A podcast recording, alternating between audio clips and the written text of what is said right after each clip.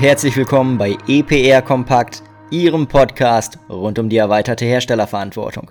Mein Name ist André Gierke und ich sage Dankeschön fürs Reinhören. Ich will heute mal wieder kurz und knapp auf ein Thema eingehen, das mir im Berufsalltag immer wieder begegnet. Hersteller von Elektro- und Elektronikgeräten und Batterien haben verschiedene Informationspflichten zu erfüllen.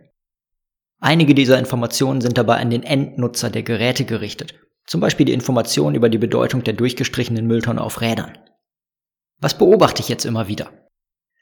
Einerseits sicherlich, dass grundsätzlich, also was den Inhalt der Informationen an sich angeht, die allerwenigsten Hersteller am Markt ihre Informationspflichten überhaupt EU-weit konform erfüllen. Und andererseits, und darum geht's mir heute explizit, dass die Art und Weise, wie Informationen zur Verfügung gestellt werden, oftmals eben nicht den gesetzlichen Anforderungen entspricht. Warum ist das so?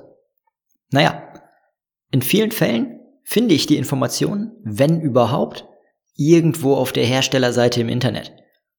Vielleicht bekomme ich diesbezüglich sogar einen Link oder QR-Code oder irgendwas ähnliches mit dem Verweis auf die Informationsquelle zur Verfügung gestellt.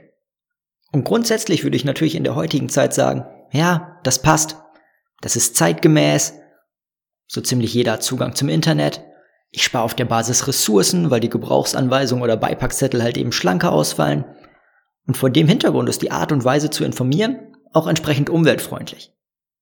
Es gibt aber leider ein großes Aber. Wenn ich mir jetzt die nationalen Gesetze in der EU anschaue, dann wird in den allermeisten Gesetzen explizit darauf verwiesen, dass die Informationen dem Produkt beizufügen sind. Und genau diese Anforderung wird via Link oder ähnlichem halt eben nicht erfüllt. Was sind die Hintergründe?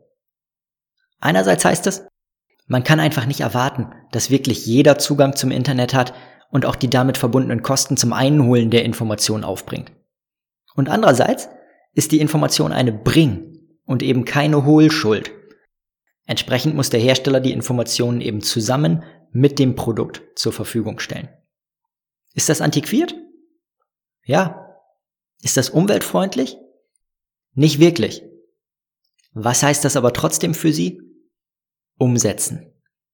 Also, achten Sie beispielsweise beim Erstellen Ihrer Gebrauchsanweisungen darauf, dass Sie dieses Thema eben nicht vergessen. Und wenn Sie dabei Unterstützung brauchen, dann melden Sie sich gerne. Das war's schon in aller Kürze. Haben Sie vielen Dank fürs Zuhören.